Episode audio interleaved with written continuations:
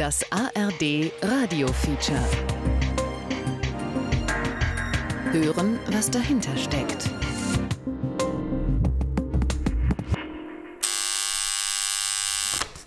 Auto, Schäfer, moin. Wo soll er hin? Ich weiß von nichts. Nee, ich schicke ihn hoch. Hol ihn gleich ab? Genau, alles klar. 18a. 3.20 Uhr, Hamburg-Lockstedt, Nieselregen, Dunkelheit. Die Frühschicht der Tagesschau beginnt ihren Dienst. Die Redakteure Ritschlack und Palm stehen recht einsam im riesigen Redaktionssaal, Guten Morgen. klicken sich durch hunderte Agenturmeldungen, sichten die Planungslisten, die Angebote der Eurovision und der ARD-Anstalten. Es gibt eine schöne Tageszusammenfassung der Nacht. Da hat man schon mal einen kleinen Überblick. Trump, Irak, Pkw-Maut, Klimanotstand, Busunfall. Eine Reinigungskraft leert die Papierkörbe. Ich habe jetzt einfach schon mal angefangen reinzuschreiben. Ne? Guckst du mal ein bisschen in der Euro auch? Okay. Die Nachtwache der Nation. Wenn um 2.15 Uhr das Bundeskabinett umfällt, dann ist hier noch ein Kollege vom Fernsehen auch, der hier ist in der Nacht und die Lage im Blick behält und dann auch entsprechend handeln kann. Also wir können immer reagieren. Kurz nach fünf wird Sprecherin Judith Rakers hier erwartet, frisch aus der Maske. Und gucken, was wir fabriziert haben. Wahrscheinlich die letzten Texte ganz warm aus dem Drucker nehmen und dann ins Studio entschwinden. In zwei Stunden läuft die erste Tagesschau. Hier ist das erste deutsche Fernsehen mit der Tagesschau. Der Wahrheit verpflichtet. Über den Machtverlust des Journalismus. Von Tom Schimmick. Guten Morgen, meine Damen und Herren. Wahrheit, das ist ein sehr philosophischer Begriff. Wahrheit würde ich gar nicht sagen, sondern wir versuchen möglichst alles objektiv darzustellen. Möglichst nah ran an Objektivität. Der Chef sitzt in seinem noch kahlen Chefzimmer im neuen Nachrichtenhaus 18a. Markus Bornheim, erster Chefredakteur von ARD aktuell. Der frisch verlegte Teppich stinkt nach Chemie. Also ich muss ehrlicherweise gestehen, ich empfinde da eine ganz große Verantwortung, wenn ich diesen Job tagtäglich mache. Ich merke auch, dass es wahnsinnig wichtig ist. Wir haben jeden Abend etwa 10 Millionen Zuschauer bei der 20 Uhr. Den Tag über sind es 15, 16 Millionen Zuschauer. Im digitalen Bereich sind wir irgendwo zwischen 3, 4, 5 Millionen teilweise täglich. Wir versuchen, der Demokratie zu dienen, indem wir möglichst objektive Wahrheiten an die Menschen bringen, die sich dann aufgrund dieser objektiven Berichterstattung ihre eigene Meinung bilden. Die neue Nachrichtenhalle sieht aus wie ein Börsensaal, Rundfarbe ein unschuldiges Weiß. Das letzte Dickschiff des deutschen Journalismus, der letzte gemeinsame deutsche Nenner? Wir sagen immer, das ist sozusagen eines der letzten Lagerfeuer, die die Gesellschaft noch hat. Ja, es stimmt. Ich glaube, das liegt vor allen Dingen daran, dass wir keine Spirenzien da machen, sondern das ist total nüchtern. Jeder Zeitungsverleger und jeder Journalist und vor allem der Rundfunk Hier ist das deutsche Fernsehen mit der Tagesschau. Anschließend die Wetterkarte. hat die Pflicht, auch das Positive hervorzuheben, was geleistet wird. Guten Abend. Die Realität schaut ein bisschen anders aus. Was ist noch wahr? Es ist das schlimmste Ereignis der letzten Jahre oder Jahrzehnte für den Spiegel gewesen. Die Zweifel wachsen. Was ist wirklich relevant? Was Propaganda? Was Fälschung? Wer wählt die Nachrichten aus? Stecken gleichgeschaltete Regierungssprecher dahinter? Fremde Mächte? Vollautomatische Bots? Oder Algorithmen aus dem Silicon Valley? Disinformation, which has existed always. Desinformation gab es schon immer, uh, spätestens seit Gutenberg die ersten Schriftzeichen zusammengesetzt hat. Gustavo Gorriti, Journalist in Peru. But that now with technological, the digital era. of Doch heute in der uh, digitalen Ära lässt sie sich exponentiell schneller uh, verbreiten. Damit wird die. Kontrolle über die Wahrheit oft schwieriger. Also, uh, falsifying Hinzu kommt, dass die Fälschung von Fakten technologisch viel einfacher geworden ist. Die Fähigkeit, Berichte über angebliche Fakten zu analysieren, wird immer entscheidender.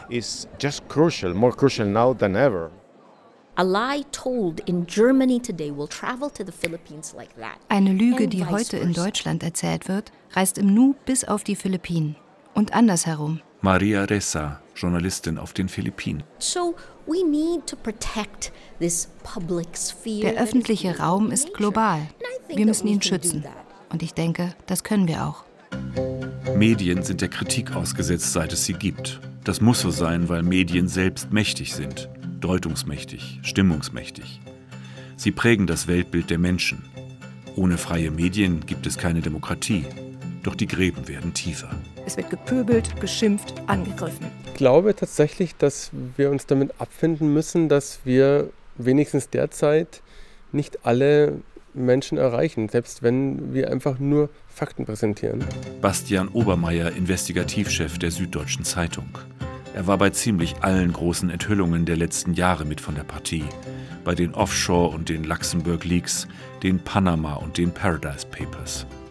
Zuletzt auch bei der Veröffentlichung des berüchtigten Strache-Videos, das zum Sturz der österreichischen Regierung führte. Wir wurden von den Fans und von den Unterstützern von Herrn Strache massiv beschimpft, über alle möglichen Kanäle beschimpft, als deutsche Arschlöcher. Auf sozialen Medien wurden wir angegangen. Es gab sogar eine Morddrohung gegen einen von uns, gegen Martin Knoppe vom Spiegel.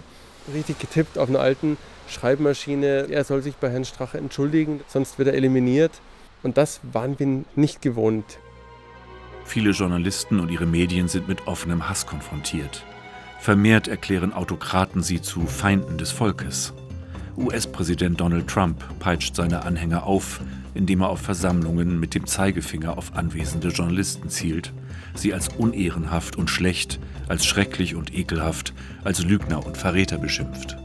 Rund um den Globus zielt eine unerbittliche Kampagne auf Journalisten, wegen der grundlegenden Rolle, die sie bei der Gewährleistung einer freien und informierten Gesellschaft spielen. Arthur Gregg Sulzberger, Herausgeber der New York Times im September 2019.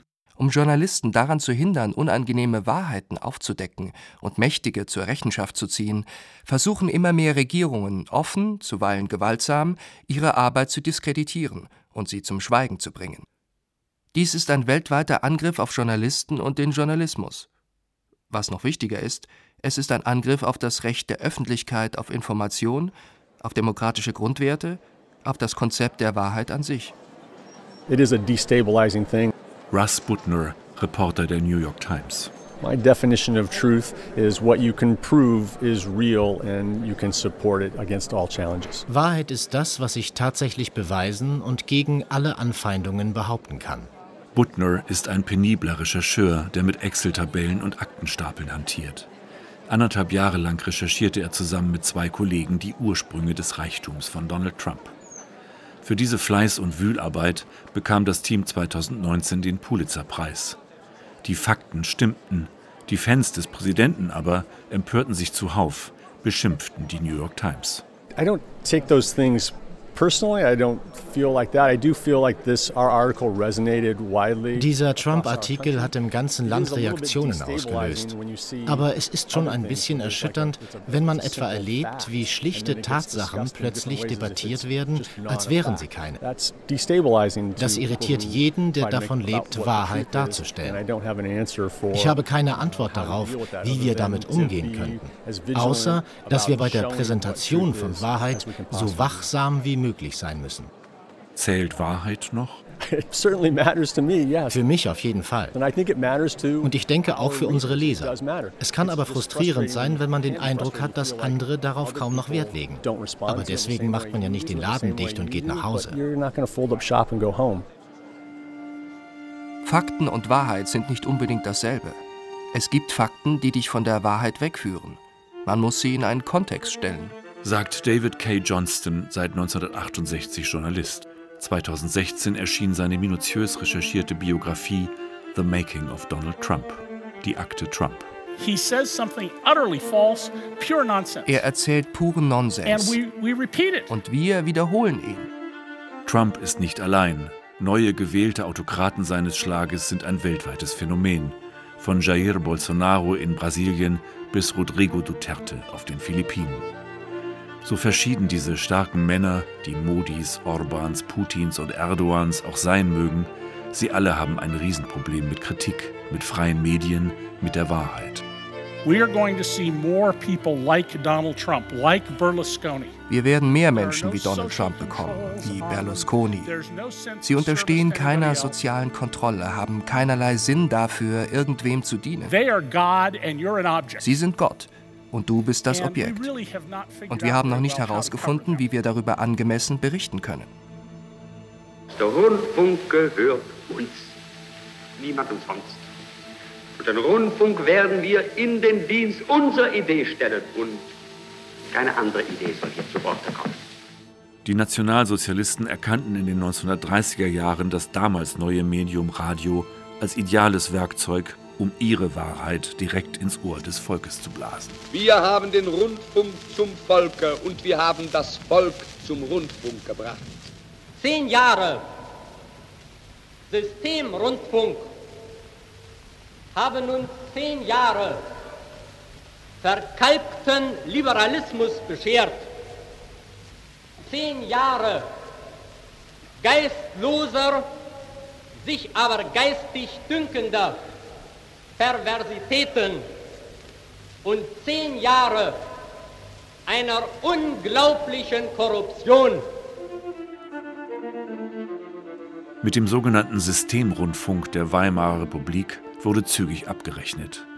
Und wir werden, ohne uns irgendwie dabei zu rühmen, feststellen können, dass die nationalsozialistische Bewegung im Rundfunk rücksichtsloser und radikaler aufgeräumt hat als auf irgendeinem anderen Gebiet des öffentlichen Lebens.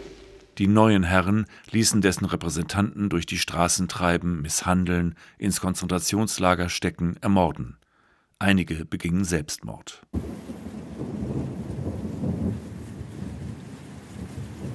Im November 2016 erklärten die Oxford Dictionaries den Begriff Post-Truth zum Wort des Jahres. Die Postwahrheit, eine Ära, in der Wahrheit kein Argument mehr ist. Die Gesellschaft für deutsche Sprache zog mit postfaktisch nach.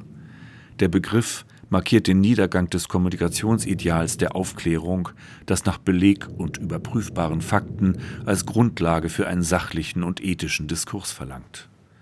Vorbei die Zeiten, da Wahrheit einfach wahr war oder mühevoll durch die Zensur verborgen oder durch eine geschickt gewobene Propagandastory ersetzt wurde. Heute gilt es, ein tiefes Misstrauen an allem und jedem zu sehen, Ekel zu erzeugen vor den vermeintlich herrschenden Zuständen, den Medien, vor der Politik, der Demokratie überhaupt. Die Oxford-Wörterbücher definieren den Begriff Post-Truth so.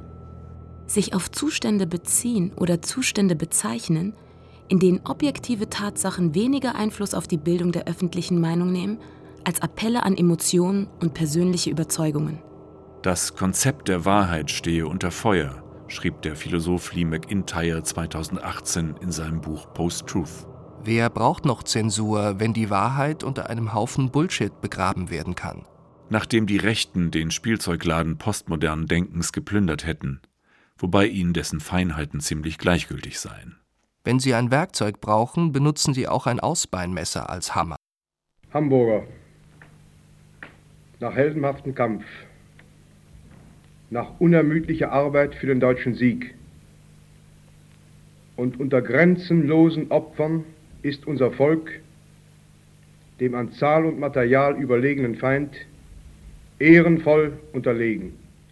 Am Abend des 3. Mai 1945 verkündete der NS-Gauleiter im Reichssender Hamburg mit erschöpftem Pathos die Niederlage.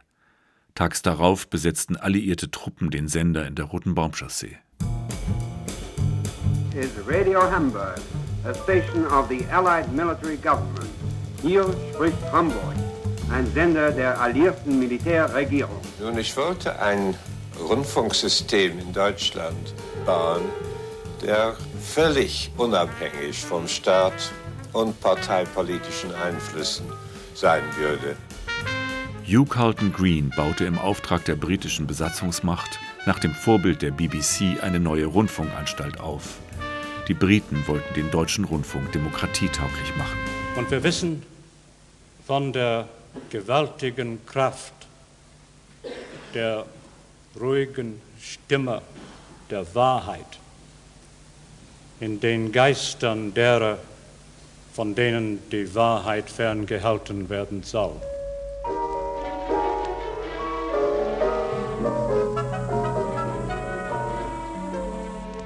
Hier ist der Nordwestdeutsche Rundfunk als Gastgeber. Die Deutschen lernten demokratischen Journalismus. Was uns in diesem Augenblick mit besonderer Freude erfüllt, ist die Tatsache, dass wir nun heraustreten aus dem Zwielicht, das bisher über unserer Arbeit lag.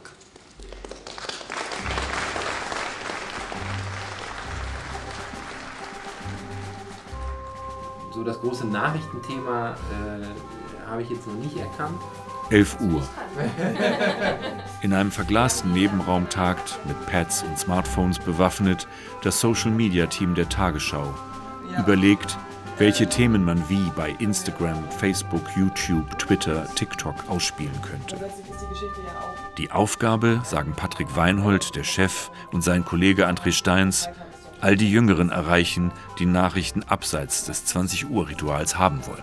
Die wollen unterwegs zwischendurch wo sie gerade sind, dann konsumieren, wenn sie die Zeit dazu haben. Wobei beide emsig beteuern, Klicks sind nicht alles. Es ist auch ein steter Kampf mit den mächtigen Plattformen, deren Algorithmen letztlich darüber entscheiden, welche Nachricht überhaupt wo ankommt. Ende 2017 zum Beispiel baute Facebook seinen Algorithmus um. Weniger News, mehr Privates. Für das Tagesschau-Team ein Desaster. Es hat uns furchtbar geärgert, was da bei Facebook passiert ist. Das hat uns echt geärgert. Stellen Sie sich vor, stöhnt Weinhold, Sie setzen voll auf die große Zahl der Facebook-Nutzer. Und dann plötzlich von einem Tag auf den anderen schmiert Ihre Reichweite ab. Das war schockierend für uns, also weil wir einfach uns auch sehr, sehr stark auf Facebook auch fokussiert hatten in unserer redaktionellen Strategie. Seither achtet das Team darauf, erst einmal relevante Inhalte herzustellen, um sie dann auf diversen Plattformen zu pushen. Wen aber welche Nachrichten erreichen, darauf haben die Onliner nur begrenzten Einfluss und spielen mit Bauchweh trotzdem weiter mit. Wenn wir dann da nicht mehr investieren würden und sagen würden, diese Algorithmen sind alle doof und diese US-Unternehmen und die Menschen, die da im Silicon Valley sitzen, dann würden wir auch unserem Auftrag nicht entsprechen. Es gibt noch ein anderes Problem mit den Algorithmen der Silicon Valley-Giganten. Eine maschinengetriebene Polarisierung, eine Art emotionalen Treibhauseffekt in den Kommentarspalten. Dass Menschen sehr viel schwarz und weiß schreiben. Dass ich diesen Eindruck habe, das liegt aber daran, dass die Algorithmen dazu führen, dass diese Kommentare durchaus dann auch wieder in den Kommentarspalten nach oben geschwappt werden und mir dort als relevanteste Kommentare ausgespielt werden, sodass ich ganz häufig das Gefühl bekomme, gerade bei reichweitenstarken Accounts wie der Tagesschau, dass dort eine zunehmende Polarisierung in den Kommentaren stattfindet. Und ich glaube, dass das Gefährliche daran ist, dass das wieder auf die sogenannte öffentliche Meinung übergeht und Menschen glauben, es sei so. Und Journalisten nicht mehr vertrauen, die anderes recherchiert haben.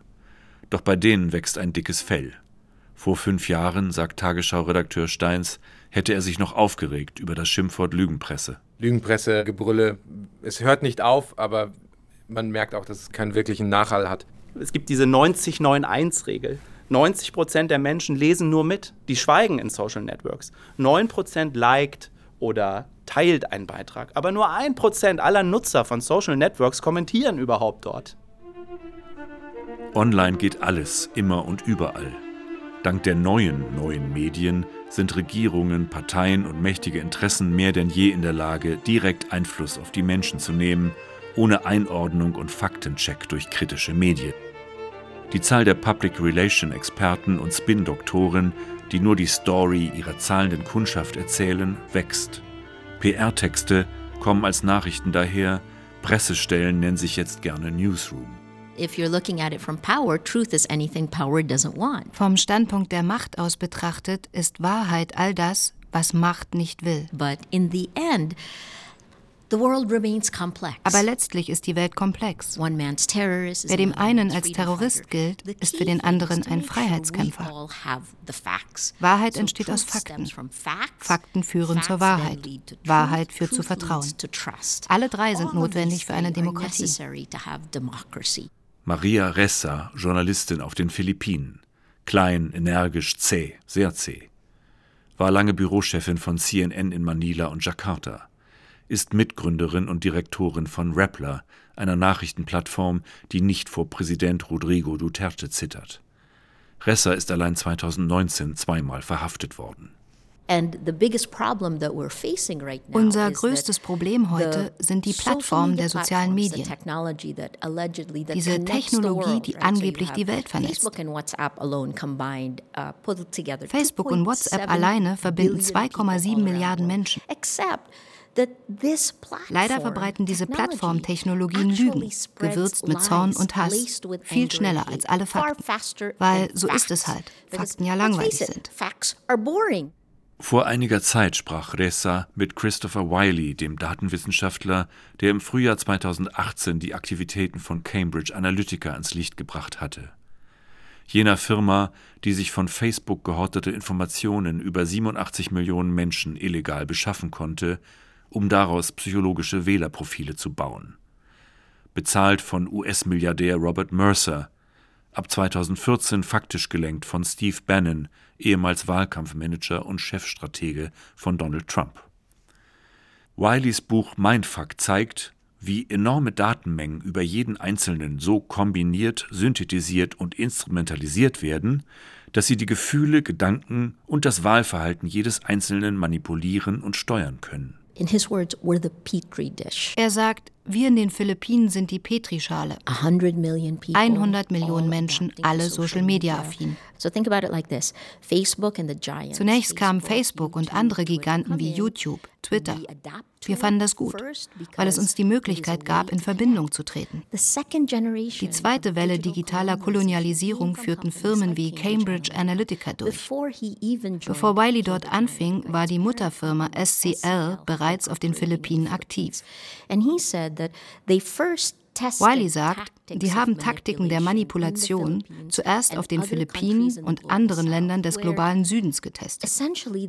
Dort konnten sie das ungestraft tun. Wenn es nicht funktionierte, kostete es sie nichts.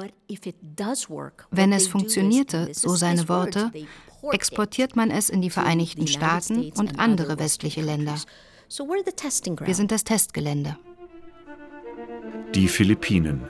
Die Fallstudie eines Landes, in dem die Beherrschung moderner digitaler Werkzeuge direkt in die Autokratie führte. Wir sind die Social-Media-Könige der Welt. In den letzten vier Jahren haben Filipinos die meiste Zeit in sozialen Medien verbracht. Im Schnitt vier Stunden pro Tag, zeigen Studien, vor allem auf Facebook. Facebook ist letztlich unser Internet geworden, weil es nichts kostet. Dort bekommen die Leute ihre Nachrichten. Isahin na lang ninyo ako kasi that is the usual, pati nakakawa. Ang una kong increase, doblado kaagad sweldo ng pulis pati military. Ngayon, I expect you to go straight. Duterte und seine Behörden ziehen alle Register gegen Rappler. Schmutzkampagnen, Reiseverbote, Geldstrafen, Steuerermittlungen, Verhaftungen, Gerichtsverfahren im Dutzend.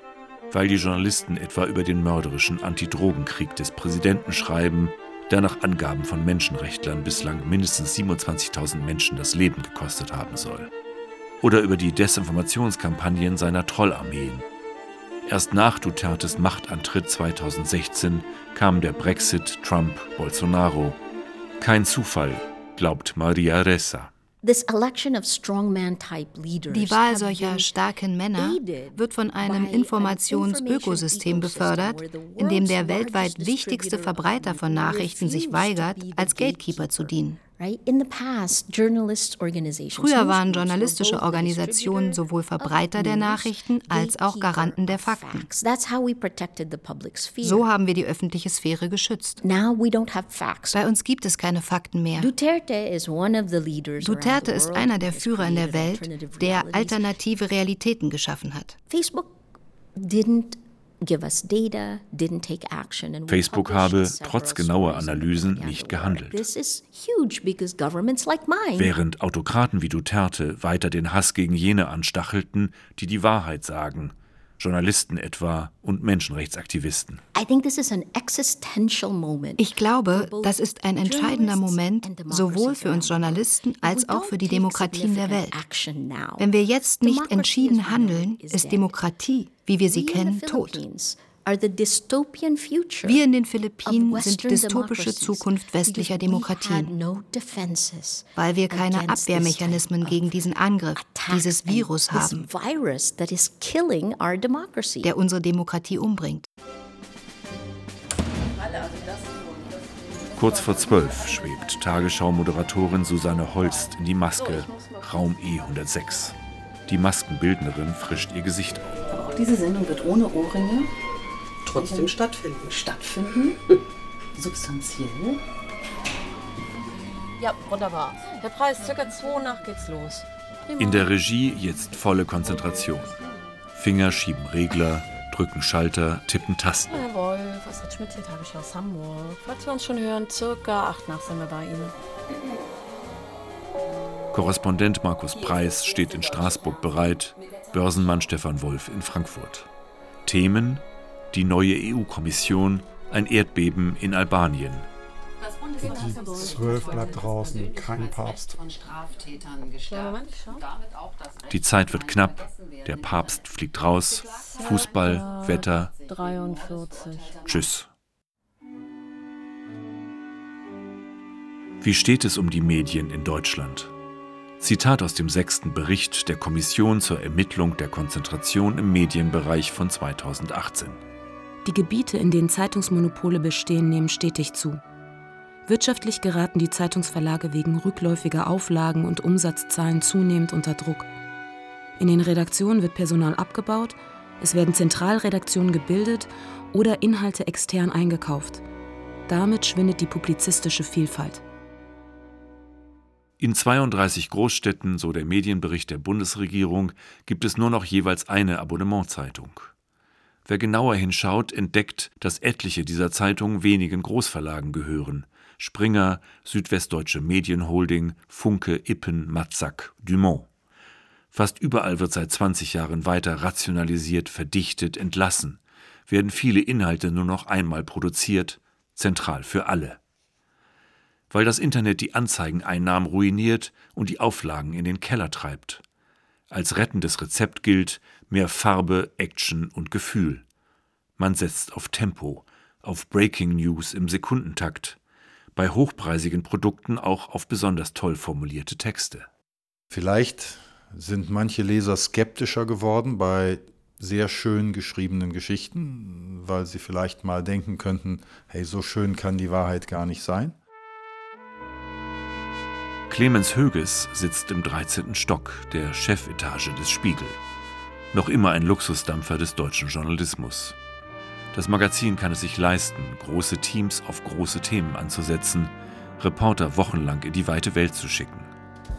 Der Spiegel verfügt obendrein über eine Doc, eine große Dokumentationsabteilung, wo Experten das tun, was eigentlich Standard sein sollte, jedes Manuskript durch die Mangel drehen, jeden Ort, jede Zahl, jeden Namen prüfen.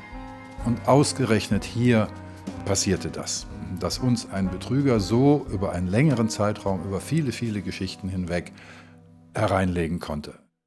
Klaas Relotius, ein junger Reporterstar, seit 2011 für den Spiegel tätig.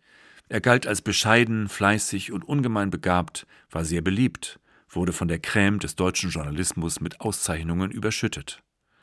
Am 3. Dezember 2018 erhielt Relotius zum vierten Mal den Deutschen Reporterpreis im Tipi am Kanzleramt. Für einen Text so jubelte die Jury von beispielloser Leichtigkeit, Dichte und Relevanz. der nie offen lässt, auf welchen Quellen er basiert. Am 19. Dezember teilt der Spiegel mit. Ein Reporter des Spiegel hat im großen Umfang eigene Geschichten manipuliert. Es war ein Drama, als wir es verkündet haben, unseren Kollegen hier unten im Atrium, wo ja der Spruch von Rudolf Augstein an der Wand hängt, sagen, was ist. Da sind halt Tränen geflossen. Bei manchen, jetzt längst nicht bei allen. Hey, wir sind beim Spiegel. Aber trotzdem, die Kollegen waren geschockt und konnten es nicht fassen. Die Recherche in eigener Sache ergab, viele Relotius-Texte waren, Zitat, in wesentlichen Teilen gefälscht. Den Anstoß hatte Juan Moreno gegeben, ein freier Reporter, der viel für den Spiegel arbeitete. Und misstrauisch geworden war, weil manches nicht stimmen konnte. Auch weil der Relotius-Kitsch, wie Moreno in seinem Buch Tausend Zeilen Lüge schreibt, genau das lieferte, wonach Redaktionen sich sehnen. Großer, emotionaler und zudem relevanter Stoff, den Zeitungen und Magazine heute so nötig brauchen. Der treue Klaas gab uns, was wir wollten. Dem Spiegel, den Lesern, den Jurys. Die Erklärungsversuche vieler Juroren nach Aufliegen des Skandals hörten sich eher ratlos an. Man flüchtete sich in den Appell, die Fakten doch bitte künftig genauer zu prüfen. Die Inhalte der Relotius-Texte waren selten Thema. Hat der Fälscher einfach alle Erwartungen perfekt erfüllt? Nein, er hat natürlich nicht die Erwartungen hier im Spiegel erfüllt. Die Erwartung im Spiegel ist, dass jemand gute Geschichten schreibt, aber der erste Punkt ist natürlich, dass sie stimmen müssen. Der Fahrstuhl aus Glas gleitet die Wand des riesigen Foyers herab. Da steht da der Augstein-Satz: Sagen, was ist. Doch genau dies scheint immer heftiger umstritten. Was ist? Und wie viel erfahren wir noch davon? Oder schreiben die alle voneinander ab? Gibt es ihn tatsächlich, diesen Medien-Mainstream, der nur noch eine Deutung der Dinge zulässt? Die SPD gibt es nicht mehr. Eine Partei dankt ab. Adieu, Sozialdemokraten. Die SPD wandelt durch eine Trümmerlandschaft. Die SPD schafft sich ab. Zeitungskommentare Ende 2019, als sich die SPD-Mitglieder eine neue Führungsspitze wählten. Und es wagten, nicht den von der Hauptstadtpresse favorisierten Finanzminister Olaf Scholz zu küren. Geradezu beleidigt machten sich Korrespondentinnen und Leitartikler ans Werk, die Apokalypse der Sozis herbeizuschreiben. Sie müssen verstehen, hieß es in einer Glosse des Spiegel. Das sind die Reflexe des politischen Journalismus. Ich kann nichts dafür, die Soße fließt einem praktisch automatisch in die Tastatur. Denn dieses Thema haben wir alle drauf. Das Ende der SPD. So oder so. Wie sie es auch machen, die Genossen. Es kann nur falsch sein. Als Trevor Davis, Fellow der George Washington University, im März 2019 die Facebook-Aktivitäten aller deutschen Parteien analysierte, zeigte sich, die AfD ist dabei weitaus am erfolgreichsten. Rund 85 Prozent aller geteilten Parteienposts stammen von der AfD. Der Rest verteilt sich auf SPD, CDU, FDP, Grüne. Wobei vor allem die AfD-Posts oft von Accounts zweifelhafter Herkunft verbreitet werden. Gern geteilt werden kleine Wutmacher, Fotoposts mit kurzen Statements. Alle vier Sekunden kommt bei uns ein Kommentar. Alle vier Sekunden. Syrer dürfen ihre Zweitfrauen nachholen. So, schon wieder der nächste. Wir ertragen diese Lügen nicht mehr. Wenn man die dann auch noch lesen will, das ist, das ist überhaupt keine Zeit dazu da. Es ist kaum zu schaffen, sagt das Social-Media-Team der Tagesschau. Wir kriegen die Sachen, die verdächtig sind, angezeigt, die dann nochmal extra überprüft werden können und der Rest läuft so. Genau, da gibt es eine, eine Technik dahinter, die die Schimpfwörter, aber auch inzwischen Satzkombinationen analysiert. Per Software versucht man, Millionen von Interaktionen halbwegs im Blick zu behalten. Sie reagiert auf Beleidigungen wie Hurensohn und Zecke und auf Worte und Wortketten, die bei Deformierungen oder Fakes häufig benutzt werden. Also da müssen Sie nochmal reingucken, um eben zu sehen, ob das unseren Community-Richtlinien entspricht oder nicht. Beispiel: Am 8. Dezember 2019 erscheint auf der Facebook-Seite der Tagesschau eine Meldung des Bayerischen Rundfunks. Toter Feuerwehrmann in Augsburg. Zwei 17-Jährige festgenommen. Vermeldet wird, dass der eine Hauptverdächtige Italiener sei, der zweite ein Jugendlicher mit deutscher sowie türkischer und libanesischer Staatsangehörigkeit. In den nächsten 24 Stunden laufen rund 2700 Kommentare auf. Fast flehentlich steht darüber: Bitte bleiben Sie sachlich. Ach, es sind doch immer die gleichen. Deutschland ist ein gefährliches Pflaster geworden. Es waren keine Deutschen. Ab wie vielen Jahrhunderten ist man nach Ihrer Meinung denn deutsch? Wow.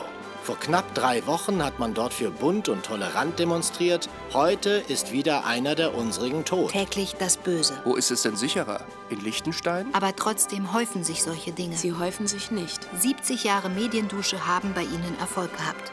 And in that weekend, I was getting at least 90, 90 hate messages per hour. Als Maria Ressa auf den Philippinen 2016 eine Serie über Dutertes Kampagnen und Online-Trolle schrieb, bekam sie tagelang mindestens 90 Hassnachrichten pro Stunde.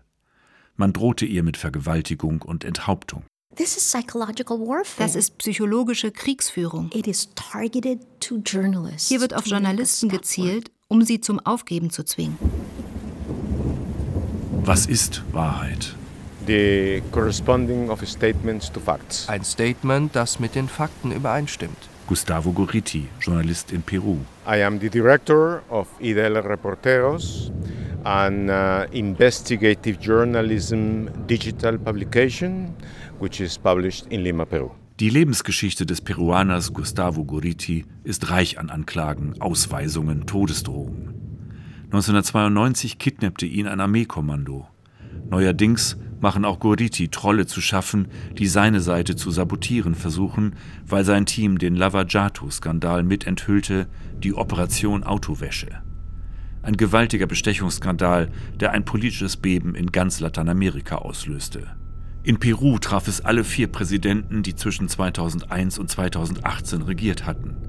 Einer von ihnen, Alan Garcia, erschoss sich kurz vor seiner Festnahme im April 2019 woraufhin im Internet Todesdrohungen gegen Goriti kursierten und Plakate gegen den Juden Goriti.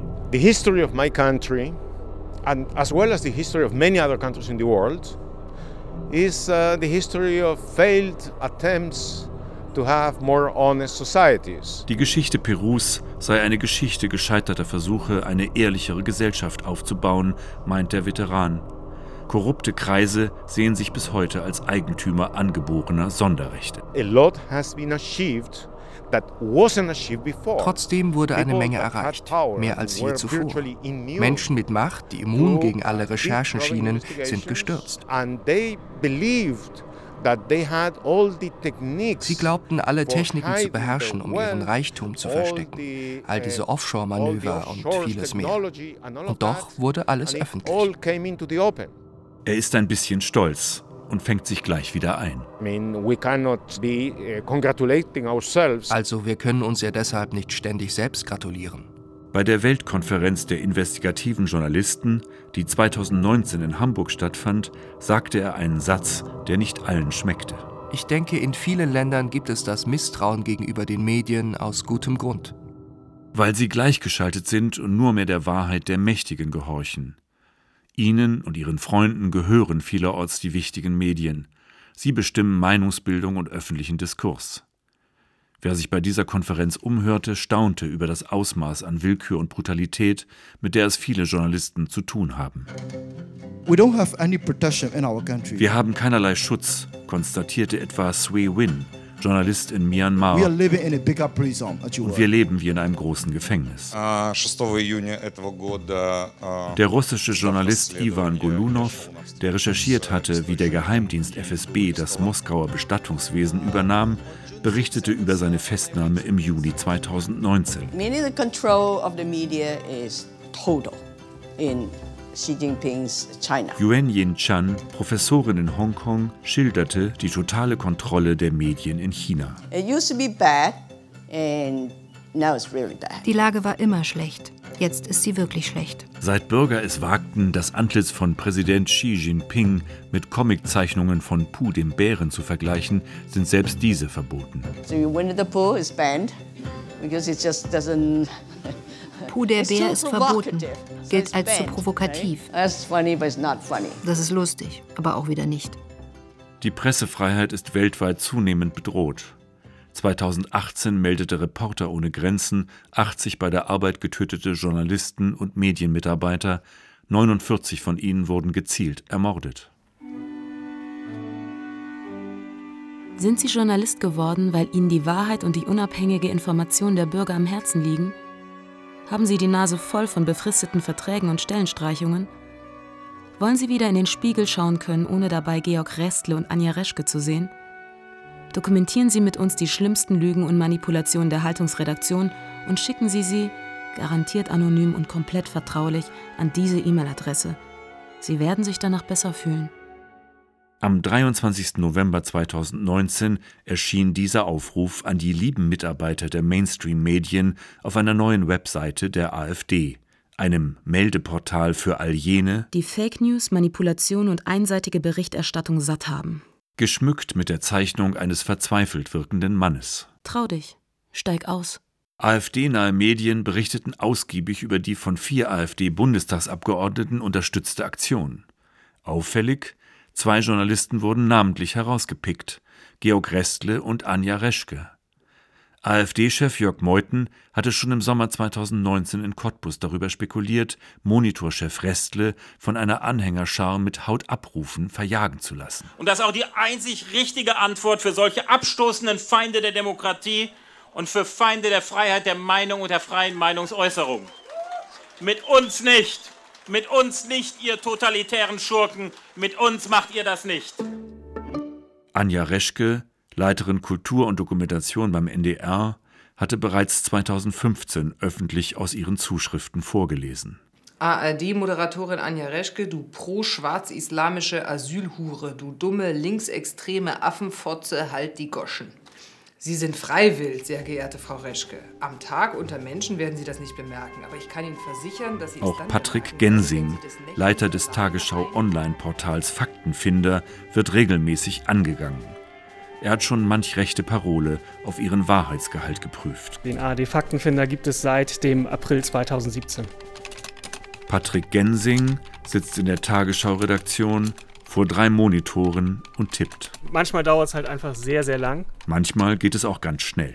Wir hatten den Fall, dass behauptet wurde, die Tagesschau würde die Wetterkarte manipulieren, um die Klimahysterie anzufachen.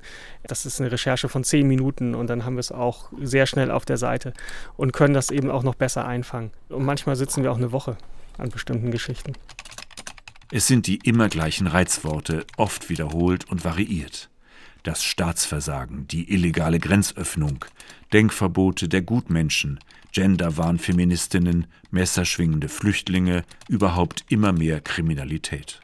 Also es ist eindeutig ein populistisches Konzept, dass man verschiedene Wahrheiten, verschiedene Realitäten schafft und dass man dann einen starken Mann anbietet, der sagt, hier, ich schaffe Ordnung in dieser Unübersichtlichkeit und ihr könnt euch im Prinzip die Fakten aussuchen. Ihr könnt einfach das glauben, was ihr wollt.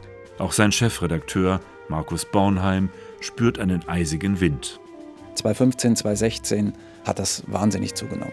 Mit dem Einsetzen der Flüchtlingsströme und der Silvesternacht in Köln, auch eine Institution wie die Tagesschau, stand dann in der Mitte der Kritik. Es habe mit einer Zunahme von Verschwörungstheorien zu tun, meint Bornheim.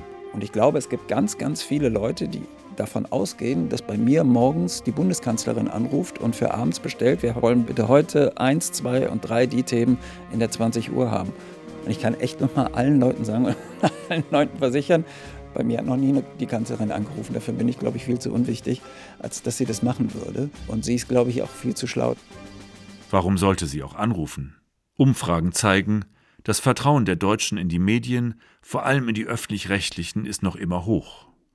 Und doch glauben im Schnitt rund 40 Prozent der Befragten, dass Staat und Regierung den Journalisten die Themen diktieren. Im Osten sind es 47 Prozent, bei den Jüngeren 54, bei den AfD-Anhängern gar 84 Prozent. Und heute, bei der ersten Konferenz der freien Medien, erleben wir die Geburtsstunde eines neuen Zeitalters der alternativen Medien. Danke, dass Sie dabei waren. Im Mai 2019 veranstaltet die AfD im Deutschen Bundestag eine Konferenz der freien Medien. In einem Sitzungssaal im Marie-Elisabeth Lüders Haus drängen sich rechte YouTuber, Blogger und Facebook-Profis, Zeitungsmacher, Webpublizisten und führende Verschwörungstheoretiker. Dazu rund ein Dutzend AfD-Parlamentarier. Auf dem Plakatständer sind die Logos einschlägiger Organe zu sehen: Compact und PI News, der Deutschlandkurier, das exotische Klar TV. Identitäre und Evangelikale sind angereist, Erznationale, Ultralibertäre, hippe Patrioten und klassisch Rechtsradikale. Der Abgeordnete Peter Bistron, der auch für das Aussteigerprogramm für Mainstream-Journalisten verantwortlich ist, preist Steve Bannon als Freund und spricht den Versammelten Mut zu. Unsere Verantwortung als AfD ist es, ein Schutzschild zu sein für alle Menschen, die sich für die gleichen Ziele wie wir engagieren, die für gleiche Ziele wie wir kämpfen, aber niemanden haben, der für sie einsteht. Ja, wir sind jetzt in den Parlamenten, wir sind hier im Deutschen Bundestag, wir haben jetzt die Mittel und ich verspreche Ihnen, wir werden Ihr Schutzschild sein. Anfragen bei sogenannten freien Medien nach ihrem Verständnis von Wahrheit blieben unbeantwortet. Auch ihr Verband, die Vereinigung der freien Medien, war nicht so frei. Wenn Sie einen Kaffee noch möchten, sagen Sie. Ich trinke einen Espresso, ne? Ja. Doch der Bundestagsabgeordnete Martin Renner, medienpolitischer Sprecher der AfD, Mitglied im Ausschuss für Kultur und Medien sowie im Kuratorium der Bundeszentrale für politische Bildung, empfängt zum Gespräch. Ein Mitgründer der AfD. Renner schreibt gern offene Briefe, in denen er die Maßregelung AfD-kritischer Journalisten verlangt. Was ist für ihn Wahrheit? Ja, ganz schwierige Frage. Das kann man ja eigentlich erst beantworten, wenn man vorher vier, fünf Stunden zusammen einen leckeren Riesling getrunken hat. Wahrheit ist eine Frage des Anstandes. Dass ich das sage, was ich wahrnehme, als richtig empfinde und nicht durch hintergründige, Anführungszeichen, Mauscheleien verändere. Renner, Diplom-Betriebswirt Katholik 65, war lange Marketingmanager bei Pharma und Kosmetik. Und was sind freie Medien? Ja, also das ist eine Begrifflichkeit, die ja jetzt nicht von mir ist, freie Medien. Ich weiß gar nicht, ob ich diese Begrifflichkeit so gewählt hätte. Ähm, Medien generell sind Medien. Auf dem Regal hinter dem Schreibtisch liegt ein Mikrofonwindschutz mit dem Logo von PI News. In dem rechtsextremen Blog hat Renner eine regelmäßige Kolumne, wie auch im Deutschlandkurier und bei Philosophia per Ennis. Alles Kampfgefährten gegen jenen angeblichen Mainstream? Nein, das ist, glaube ich, das ist eine Schlussziehung, die ich so nicht, nicht, nicht teile. All diese Medien haben eine Art Perpetuum mobile der Propaganda geschaffen. Sie sind, wiewohl in Nuancen uneinig, miteinander verlinkt, zitieren sich unentwegt gegenseitig, schaffen so eine Dauerschleife. Wer will, bekommt hier 24 Stunden am Tag Futter für seine Erregungen. Ich denke, dass das, was in PI steht, dass das, was in Compact steht, Epoch Times, Tichys Einblick, Philosophia Perennis, dass das schon auch Journalismus darstellt, selbstverständlich. Wenn diese Medien die freien sind, sind wir dann die unfreien Medien? Das ist eine unbillige Verkürzung. Dann vielleicht die berühmte Lügenpresse. Er winkt ab. Weil das auch wieder so eine Zuspitzung ist und eine Generalisierung, die im Ansatz schon unanständig ist. Deshalb verwende ich das nicht. Aber was ich durchaus verwende, ist so Begrifflichkeiten wie Erziehungspresse. Einfach gefragt, wenn Sie an der Macht sind, werden dann auch wir Systemlinge zu Feinden des Volkes? Nein, Quatsch. Unsinn. Aber sagen wir mal, wenn wir nachhaltigen Einfluss auf die Politikgestaltung, demokratisch herbeigeführt selbstverständlich, haben. Er diktiert jetzt fast. Ich bin der festen Überzeugung, dass die Medien sich dann genauso wieder in die Richtung der politisch Mächtigen bewegen werden, so wie sie sich die letzten 20 Jahre auch in diese Richtung der politisch Mächtigen bewegt haben. Wer wollte dagegen wetten? Renner setzt auf den Opportunismus der Medienmacher, auf Feigheit.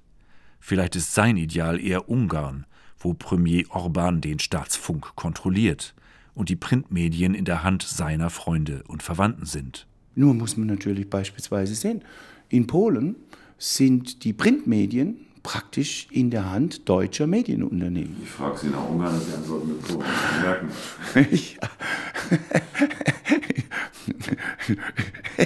ja, aber Sie haben mit Absicht auch Polen nicht erwähnt, verstehen Sie?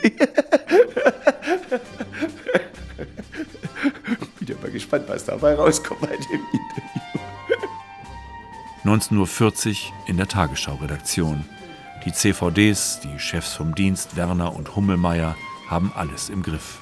Nee, das machen wir eigentlich alle so gemeinsam. Die zwei CVDs, die hier sitzen, also Film und Wort. Wir sind seit heute Morgen 9.30 Uhr hier und haben uns mit den Themen des Tages beschäftigt. Ein Routinetag. Merkel im Bundestag, Ferienstreit, Rentenlücke, Striezelmarkt in Dresden, Lottozahlen. Heute keine weite Welt, keine Katastrophen. Wahrheit ist was Überprüfbares und etwas, was nicht verhandelbar ist. Ich behaupte nicht, dass wir irgendwie objektiv werden. Ich glaube nicht, dass es objektive Medien gibt, aber ich glaube, dass wir uns bemühen, wahrhaftig zu sein und Fakten zu transportieren. Das wirkt dann manchmal ein bisschen dröge, aber ich glaube, das zahlt sich aus. Truth is a lighthouse. Wahrheit ist der Leuchtturm, der uns den Weg zeigt, die Dunkelheit zu überwinden. Es ist der einzige Weg, die Öffentlichkeit zu informieren und deren Wahlmöglichkeiten in der politischen Arena zu erhalten.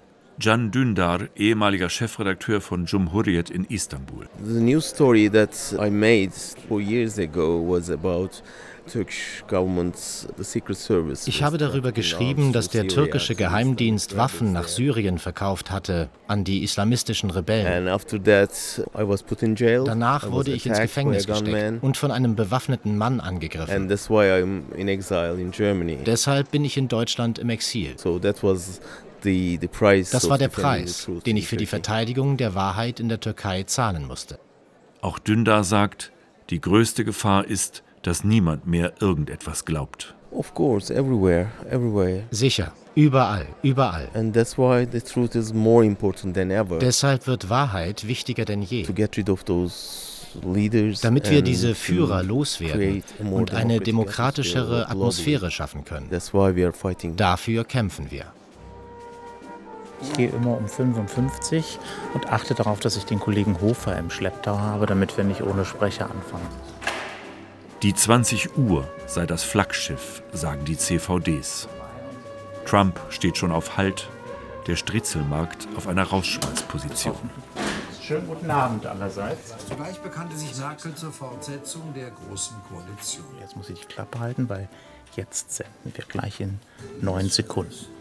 Can Dündar denkt im deutschen Exil viel darüber nach, wie man in der Türkei einen demokratischeren Journalismus aufbauen könnte. Doch vorläufig hat er nur einen Karlauer parat. Wir brauchen die Amerikaner.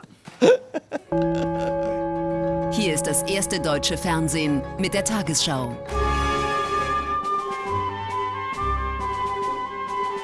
Guten Abend, meine Damen und Herren, ich begrüße Sie zur Tagesschau. Der Wahrheit verpflichtet. Über den Machtverlust des Journalismus. Von Tom Schimmick. Es sprachen Claudia Hübschmann, Timo Tank, Stefan Roschi, Sonja Dengler und der Autor. Technische Realisation Johanna Fegert und Bettina Krohl. Regie Nikolai von Koslowski. Redaktion Wolfram Wessels. Eine Produktion des Südwestrundfunks für das ARD Radio Feature 2020.